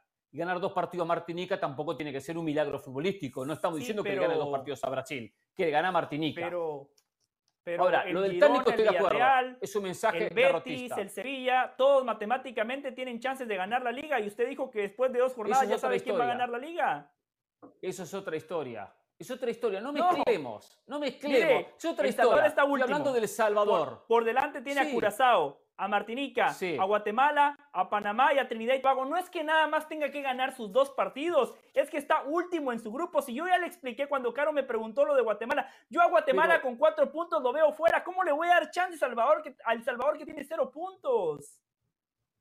Pero, pero yo lo que le quiero explicar es que no está eliminado cuando matemáticamente tiene chance, señor del Valle. No podemos informar mal. Tenemos nosotros la obligación, una empresa como ESPN, de dar la información correcta. Y la información dice que El Salvador no está eliminado. Que Está tenga bien. una posibilidad pequeña de chance, Sí, la sí. tiene. Pero no Sí. está eliminado. Eso es como cuando Entonces, esa es información, puede ser no es campeón, opinión. como cuando Oribe Peralta puede Información. marcar cuatro No, pero goles. ¿sabes Sí, qué sí, pasa sí. aquí del El Valle? Del. Valle, ¿sabes Qué qué bueno. pasa aquí? Que, que el nivel es muy parejo. Si quieres, decimos parejo hacia abajo. Pero no hay ninguno de estos equipos que hemos nombrado. Es verdad que Martinica está por debajo. Es verdad que Trinidad y Tobago puede estar un poco por arriba. Panamá.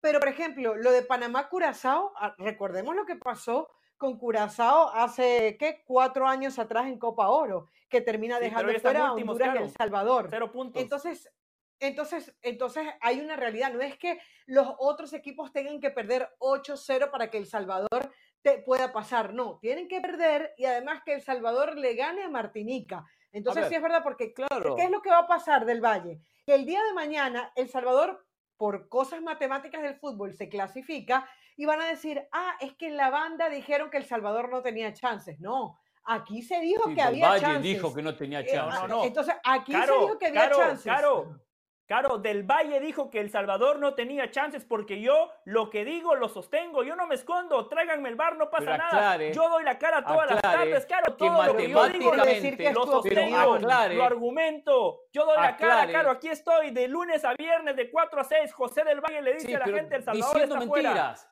diciendo mentiras, y eso es lo que me calienta. Porque ¿Se viene a decir mentiras, Ahí aclare que me está matemáticamente. diciendo mentiroso, pero es ¿se da que cuenta? son Después se mentiras calienta. cuando viene Después a decir que no tiene chance. Ya se calienta. Y matemáticamente las tiene. Sí, me caliento, pues tengo sangre, me corre sangre por Perfecto, las déjeme venas. preguntarle, Soy un pecho déjeme frío. preguntarle lo siguiente. ¿El Girona tiene matemáticamente chances de ganar la liga?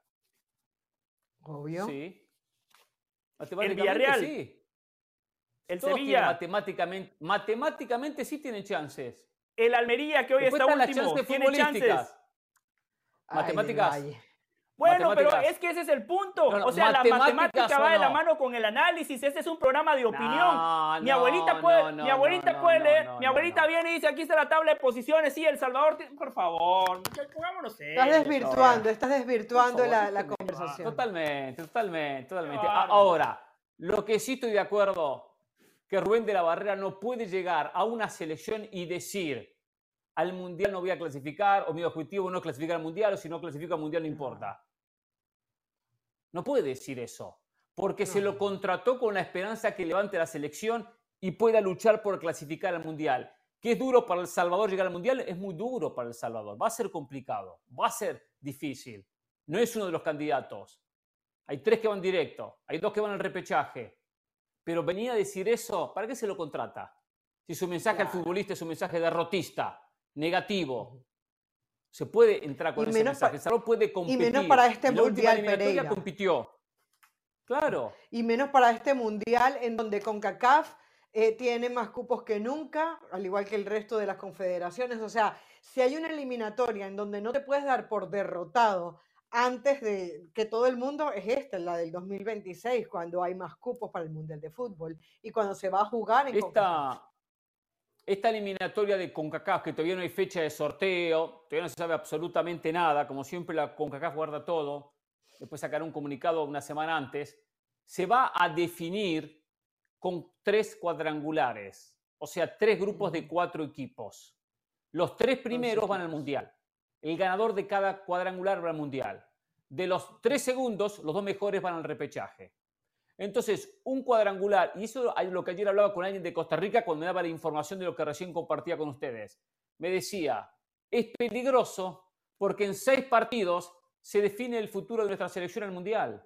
Y si Costa. Rica tropieza con Trinidad y Tobago, tropieza con, vamos a suponer que Panamá sea cabeza de serie, que Jamaica cabeza de serie, le puede tocar con Guatemala, con Trinidad y Tobago, con Honduras, cualquier partido que tropiece, después hace cuesta arriba y puede quedar perfectamente segundo. Y quedar segundo es ir a un repechaje que de repente lo deja fuera del mundial. Entonces, Aunque te voy a decir algo, que Pereira. no es un trámite. De, de- Sí. de estos equipos que hemos venido nombrando, yo creo que Costa Rica para un juego de, de ida y vuelta, o sea, para definir en pequeños tramos, puede ser el más experimentado, porque ha jugado mundial, porque ha jugado repechaje, o sea, en la cabeza del jugador, este- estos juegos trascendentales están más acostumbrados a jugarlos en los últimos años que el resto de equipos. Ahí le doy cierta ventaja. Sí, especialmente porque, porque aparece San Navas. El, eh, San Navas lo iba a ha- decir, lo- el lo ha análisis de. Costa Rica es, es muy simple. Ese es el análisis de Costa Rica. El otro día, Manuel Arias nos decía, hola, fantástico, el, el- el fantástico trabajo que hizo Costa Rica. No, no, fue Keylor Navas. O sea, Keylor Claro. Navas llevó a Costa Rica a la Copa del Mundo. O sea, si Keylor Navas no atajaba para Costa Rica, Panamá hubiese ido al repechaje sin ningún Y problema. Campbell. Eh, y Campbell. Que era Sí, lo único pero Navas fue fundamental, Carolina. Navas tuvo unas Sí. atajadas espectaculares cuando estaban casualmente en partidos cruciales con rivales directos, donde lo pelotearon los rivales y Navas terminó siendo figura. Llame a Entonces, Jorge, por llame eso a con Jorge. ese, ese tema. Eh, viene la segunda etapa, Jorge, con alguna modificación, con algún cambio en la selección. ¿Se ve que la No. selección colombiana para estos segundos 45 minutos entre Colombia y Uruguay? Con gol, con gol. Uruguay Ah, acaba de marcar gol. Un tiro de gol. esquina. Sí, un tiro de esquina, hubo un cabezazo, pero todavía no descifro de quién fue. Ya, ya, ya te confirmo. O sea, espero que ESPN me reembolse los 30 dólares que pagué por este partido. O sea, lo, lo Sí, veo yo- tarde. Carolina ya me cantó el gol. Yo lo veo diferido, ¿eh? O- Olivera, Olivera parece que marcó el gol por la información que maneja la, la producción. Sí, señor, Olivera termina marcando el gol del empate. Ajá. Bueno, Acababa de entrar partido, ¿eh? Olivera. Matías Olivera O sea, que acaba de entrar. Si yo estaba casualmente viendo Sí. los cambios, recibo la señal Sí. con un poco de atraso, ¿eh? Van a tener que volver los Sí, sí. 55 dólares que pagué también, ¿eh? Voy a pedir un reembolso, ¿eh? Pero bueno, viene en este, en este- en este tiro de esquina Dos de, de- de la cabezazos Cruz. en ¿eh? el área generalmente es gol. Sí. Así que bueno, hagamos una pausa en Jorge Ramos y su banda. Al regreso les comentamos de este parcial Colombia-Uruguay 1 a 1 en la eliminatoria sudamericana. ¿eh? Ya volvemos.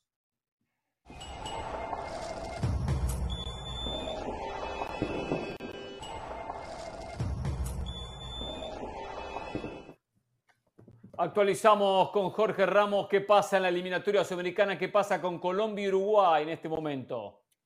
Arrancó el segundo tiempo Uruguay con dos cambios, los dos Oliveras, Cristian por Pelistri, Matías por Piquerés, o sea, el primero delantero por afuera, Los Ángeles FC, por Pelistri de Manchester United, lateral izquierdo sale Piquerés, entra eh, eh, Matías Olivera y con el Olivera Matías justamente el que consigue el empate de movida nomás, tiro de esquina para Uruguay, un remate de la Cruz, otra vez la segunda figura de Colombia, Camilo Vargas la manda al córner, tiro de esquina desde la izquierda, lo mete de la Cruz, aparece Olivera solo sobre el segundo palo para cabecear y hace justicia con el trámite del partido.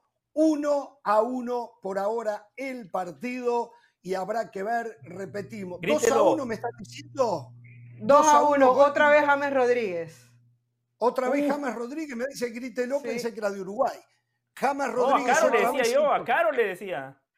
Ah, entonces, otra vez James Rodríguez, la figura del partido, James Rodríguez, ¿eh? la figura del partido. Ah, no, Mateo, parece que fue Mateo Uribe, ya va, ¿eh? ya, ya le confirmo. Igual, Jorge, no se preocupe, Uruguay está en el Mundial de 2026, yo se lo firmo, no se preocupe, Jorge, ah, tranquilo. No, eso no hay problema, un, un de jugador, eso no hay no fue problema. Mate- a ver, un jugador de Luis Díaz, un jugador de Luis Díaz, Mateo Uribe pone el centro y le, le quedo debiendo quién es el que marca el gol, creo que es James Rodríguez, pero un jugador de Luis Díaz por el lado izquierdo, sí, que no, la- que- no habían dado Luis Díaz, ¿eh? lo había marcado muy, pero muy bien eh, Nández. Eh, Luis Díaz en el primer tiempo, nada, solamente una sola vez cuando se cruza Araujo. Pero ahora No, fue entonces Borré, fue Borré el que la marca. gana el Colombia de nuevo 2 a 1. Partidazo, ¿eh? Partidazo, de verdad. De lo que va de la eliminatoria, lo mejor que he visto, ¿eh? De lo que va Fue de la Uribe, eliminatoria. Caro. Fue Uribe, fue Uribe. Fue Uribe. Ah, ok. El 15, Otra vez, parecido al primer gol. Parecido al primer gol el remate. Sí. Desde una misma dice- posición. Jorge, mire lo que dice Caro de Luis Díaz. La verdad que jugó como uruguayo. Fíjense cómo se tiró al piso. Ay, Ya- No, No, no, en serio. del Valle. No, del No, Valle. Caro, de es un verdad. elogio. Está bien que te pagó la cena ayer, pero tampoco así. No, pero claro, es, es un elogio para Luis Díaz, digo, porque sabemos lo bueno que es con la pelota en los pies, jugadorazo, pero yo digo que él en el uno contra uno ya había perdido. Fíjese cómo va, corre, se tira al piso, Sí. traba y gana la pelota. A partir de ahí arranca esa jugada, progresa el ataque de Colombia por el centro, por derecha, después nuevamente hacia el centro y aparece Uribe, que bien dice Jorge, en la misma posición donde había definido James Rodríguez. Exactamente. Bueno, muchachos, Santos Borré. 2 a 1, sigue todo igual, gana Colombia por un gol y el partido continúa. ¿eh? Como tengo un poco de retraso con la imagen, recién me está llegando el gol, pude seguir toda la secuencia previa a lo que fue la anotación de Mateo Uribe y el gol. Y, y Uruguay ataca con cuatro jugadores contra tres, no sé fueron tres o cuatro de Colombia que defendían. Una jugada muy, eh, muy profunda de Uruguay en el área. Termina mal la jugada y ahí lo inicia, lo inicia Colombia, que deriva después en la anotación. Lo agarra mal parado defensivamente a la selección eh, uruguaya. No en el fondo, pero sí en el medio. ¿eh? Esa, esa presión ante pérdida que Uruguay hace, claro, le cuesta. eh, Y, y el talento de y le cuesta, También. y le cuesta, sí, por supuesto, ¿no? Exacto. Eh, pero eh, le cuesta, por supuesto, un retroceso con equipo muy jugado en, en ataque. Y claro que hay que darle mérito a Luis Díaz y a, y a Mateo Uribe en el, en el remate que termina consiguiendo el 2 a 1. ¿eh? Si gana Colombia 2 a 1 en Barranquilla. ¿eh? Los Pereira. dos goles en la zona de Manuel Ugarte, ¿eh? los dos goles, o sea, llegan volantes libres de Colombia en la zona de Manuel Ugarte y de Federico Valverde. Los dos goles. Eh, vuelvo Y con ojo, ustedes, muchachos. Y ojo que Ugarte ya había tenido dos fallas. eh, en la, en la mala entrega que hablábamos en el primer tiempo y tuvo otra, no recuerdo a quién le quedó, pero no ha sido un buen partido de Ugarte por lo que yo he visto. Tú me corregirás, Jorge, que lo has visto más al detalle si no es así. Sí. Eh, Hernán, Hernán, Sí. eh, yo sé que se está jugando la eliminatoria, pero bueno, todos sabemos que Uruguay y Colombia van a estar en el Mundial de 2026. No podemos despedirnos sin antes felicitar al equipo más grande de México. Hoy las Águilas del América están festejando 107 años de historia.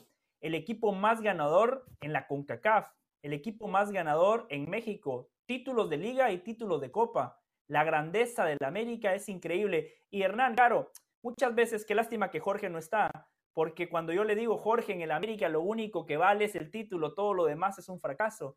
Y Jorge muchas veces me lo discute, pero yo lo digo, lo digo con el América, lo digo con el Real Madrid, esos equipos que tienen una mística, porque desde arriba los líderes marcan la pauta. Escuchen lo que les dijo el dueño del América, Emilio Azcárraga, a sus futbolistas y a su cuerpo técnico. Ah, perdón, no hay video, pensé que teníamos el video. Hernán Caro básicamente les dijo, en el América, el único objetivo es el título. Aquí no celebramos lideratos, aquí no celebramos clasificar a la liguilla, aquí no celebramos llegar a la final. En el América, lo único que celebramos son los títulos. Y esto lo llevo porque el otro día Hernán, Carolina y yo los tres coincidíamos que Chivas no tiene liderazgo. ¿Qué es un buen torneo para Chivas? Les pregunto, ¿qué es un buen torneo para Chivas? Lograr el campeonato. Llegar a las semifinales.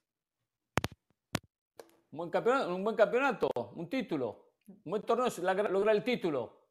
Eso es un buen torneo. Muy bien, muy bien, Hernán. Esa debería ser la exigencia para Chivas. Pero mucha gente dice, no, llegamos a la final. No, no, no. Eliminamos al América en la liguilla. Cumplimos. No, no, no. La América lo tiene claro. ¿Por qué? Porque el jefe, el dueño, el dueño que sí es apasionado por su equipo, porque el dueño era mascota del América. Cuando Carlos Reynoso en los 80 la rompía, el señor Emilio Azcárraga era la mascota del América. A mí me tocó ver un partido América-Chelsea, un amistoso. Debutaba el Pocho Insúa. Lo vi en el palco del señor Emilio Azcárraga. Impresionante cómo sufre. Si ustedes creen que Jorge sufre con Uruguay, lo de Emilio Azcárraga viendo al América fue increíble. Fue de lo mejor que me ha pasado en mi carrera. Pero, pero el segmento hincha del América aquí en Jorge Ramos y su banda, ¿eh? Eh, a ver, yo primero le digo una cosa del Valle. Eh. sería bueno, ya que hablamos tanto de la Liga MX, que cuando el resto de los 17 equipos cumplan años, también lo mencione, usted junto con la producción, todos americanistas, no solamente, no solamente mencionar de América, los retos tan importantes como la América para los hinchas del resto de los equipos. Se come que la son del Valle. Todo eso que él dijo y que lo único que sirve es ganar, él es parte, sigue siendo figura Camilo Vargas, es lo que le sacó recién a, me parece que fue otra vez a Brian Rodríguez, increíble. Eh, se come la pastilla. ¿Es Brian Rodríguez o Jürgen Damm? Eh, eh, el señor del Valle y lo transmite como que eso es verdad. Es un dicho ya armado en el circo ¿eh? es un dicho ya armado en el circo, es populismo puro, populismo puro. Es imposible que en el mundo no se pueda analizar y reconocer cuando se hace un gran trabajo, aunque el campeonato no haya quedado. El resto es populismo. Lo compró del Valle, lo promueve del Valle, se lo creen millones, pero la realidad no es esa. La realidad no es esa, muchachos. Esto, lo mismo él dice del Real Madrid, es populismo puro, populismo a su máxima expresión. Que a ellos les guste, que se sientan bien, está, pero serían los más desagradecidos del mundo si aquellos que hacen un gran trabajo y por un hecho que no sabemos hasta fortuito no se consigue un título, no se le da reconocimiento. Hablaría muy mal muy, pero muy mal de aquellos que opinan como opina del Valle y toda la feligresía, eh, la manada que sigue ese tipo de prédicas que no son reales. pero no se enoje, Uruguay va perdiendo, pero Uruguay va a estar en el Mundial, Jorge. por cierto, Mateus Uribe, Mateus Uribe, hermano Águila. Gracias, Mateus, por regalarnos un gol en el centenario de las Águilas. La mayoría de esa, de esa manada no tiene capacidad para analizar cómo juega la América. Simplemente festejan o no festejan el campeonato. Yo lo que digo es lo siguiente: todos aspiran al campeonato. Ahora, con lo que invierte la América, con lo que gasta la América, todos aspiran, aspiran a un campeonato con lo que gasta la América, con lo que invierte la América, con el plantel que tiene América, que ha hecho ricos a muchos equipos, ¿eh? porque a Santos le compra, le compra, le compra jugadores, ¿eh? 8 millones, 10 millones, 12 millones y le compra, le compra, le compra. Hace 5 años que no gana un campeonato, ¿eh? Hace 5 años que no gana un campeonato, eso hay que mencionarlo. y, cómo no va a exigir títulos? ¿Cómo no va a exigir títulos con el plantel que tiene? Con el equipazo que tiene. Dos jugadores por puesto Y no Pero, todos aspiran ¿cuál- al título, está eh, y la usted lo sabe. Necaxa no aspira No, al aspiran título. al título. No, no, no. León Necaxa aspira al no aspira título. al título. Pachuca aspira Sí. al título, si se da. Sus directivos Nadie lo han dice no dicho que el están en el título. ¿eh? negocio. Comprar barato, vender caro. Ellos no, ellos, ellos no No, aspiran, eso no lo hace importa. Necaxa. Eso lo hace Necaxa, compra barato y vende caro. Por eso, Pues porque usted dijo que todos Pachuca- aspiran al título, no. Necaxa no Sí, aspira al aspiran título, al está título. clarísimo. Aspira Bravo de Bueno, de, todo- de todas las priorice oportunidades dinero, de gol, es otra la cosa. que se acaba de perder Luis Fernando Díaz Estamos hablando, es estamos hablando de, de, de- América. increíble. Un Conduzco le contragolpe de Colombia, solo Luis Fernando Díaz frente a Santiago Mele conduce. la tiró a cualquier lado. Digo, estamos hablando del mejor jugador colombiano de la actualidad. No puedo creer de la Sí. manera que definió, ¿eh? no lo puedo creer. Liquidaba el partido Colombia. ¿eh? Hasta mañana, muchachos. No tengan temor de ser felices. No, no, no, yo tengo que despedir, ¿ok? Conduzco yo, conduzco usted. Ah, despida usted, despida usted. ¿Qué va? No es Despida una falta de usted. respeto, siempre lo mismo, ¿eh? Siempre lo mismo en este programita, ¿eh? Qué bárbaro, ¿eh?